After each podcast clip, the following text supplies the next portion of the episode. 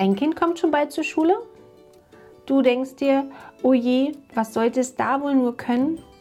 Ich möchte dir heute zwei Sachen mitgeben, mit denen du deinem Kind den Schulstart erleichtern kannst. Hallo, mein Name ist Diana Wegel. Ich bin Lehrerin, Autorin und Gründerin vom virtuellen Klassenzimmer, einer Lernplattform, mit der Eltern zu Hause ihr Kind dabei unterstützen und begleiten, lesen, schreiben und rechnen zu lernen. Das muss dein Kind natürlich noch nicht können, bevor es in die Schule kommt. Dein Kind muss noch nicht lesen können. Hab da bitte keine Sorge. Aber es gibt zwei Dinge, mit denen kannst du deinem Kind den Schulstart deutlich erleichtern. Und die möchte ich dir hier in diesem Podcast gerne vorstellen. Die erste Sache geht um die Buchstaben. Weißt du, wie häufig ich es erlebe, dass wenn Kinder in die Schule kommen, sie mir stolz präsentieren wollen, dass sie das Alphabet schon aufsagen können. Aber das ist fatal. Das sollte dein Kind nicht können. Dein Kind sollte vielmehr zu den einzelnen Buchstaben, also wie sie im Alphabet klingen, A, B, C, D, E, F und so weiter, solltest du die dazugehörigen Laute kennen. Denn beim Schreiben brauchen wir die Laute, wir brauchen nicht die Buchstaben. Wir müssen die Buchstabenbilder kennen, wie sie äh, aussehen, aber wir brauchen dazu die Laute. Was bedeutet das? Nehmen wir zum Beispiel das, ähm, das B.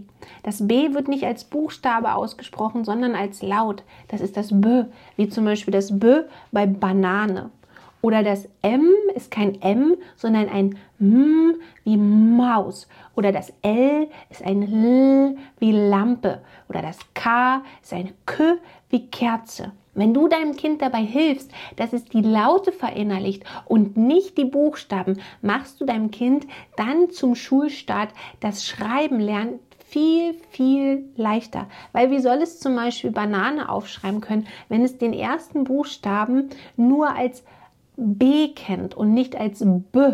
Ja, dein Kind hat so gar keine Chance, so harmonisch und leicht lesen und auch schreiben zu lernen, wenn es dann nur die Buchstaben verinnerlicht hat und nicht die Laute.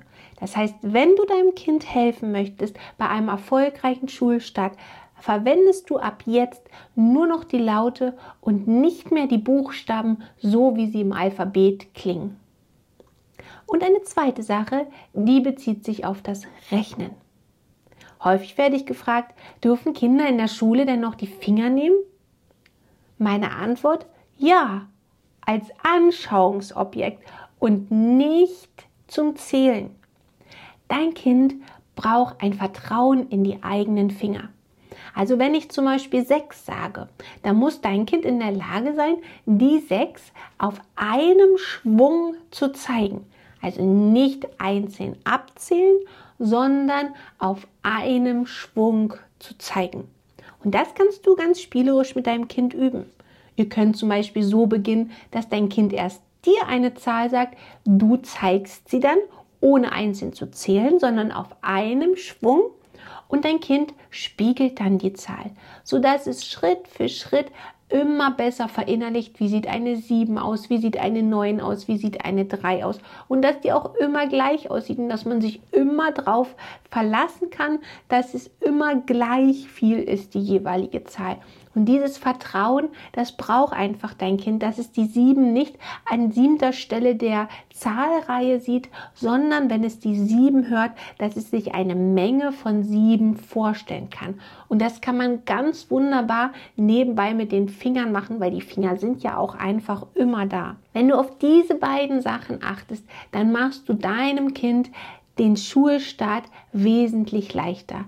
Du verwendest nur noch die Laute und ihr übt das Blitzablesen der Zahlen mit den Fingern.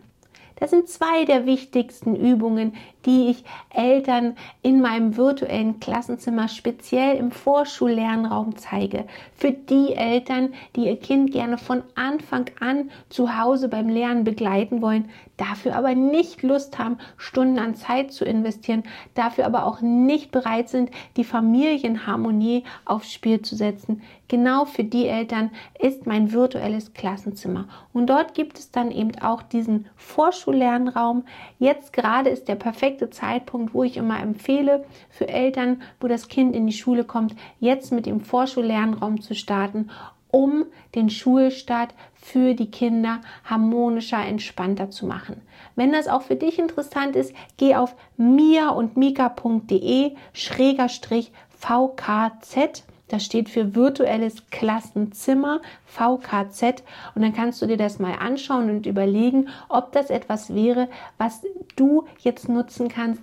Es ist für all die Eltern, die ihr Kind kontinuierlich beim Lernen begleiten und unterstützen wollen und dafür einen roten Faden suchen. Wenn dir der Podcast hier heute gefallen hat, dann würde ich mich sehr freuen, wenn du ihn für mich bewerten würdest, weil weißt du, das hilft mir, dass auch andere diesen Podcast finden und auch da das ein oder andere rausziehen können, was ihnen hilft, zu Hause für ihr Kind mehr Leichtigkeit, mehr Spaß ins Lernen zu bringen.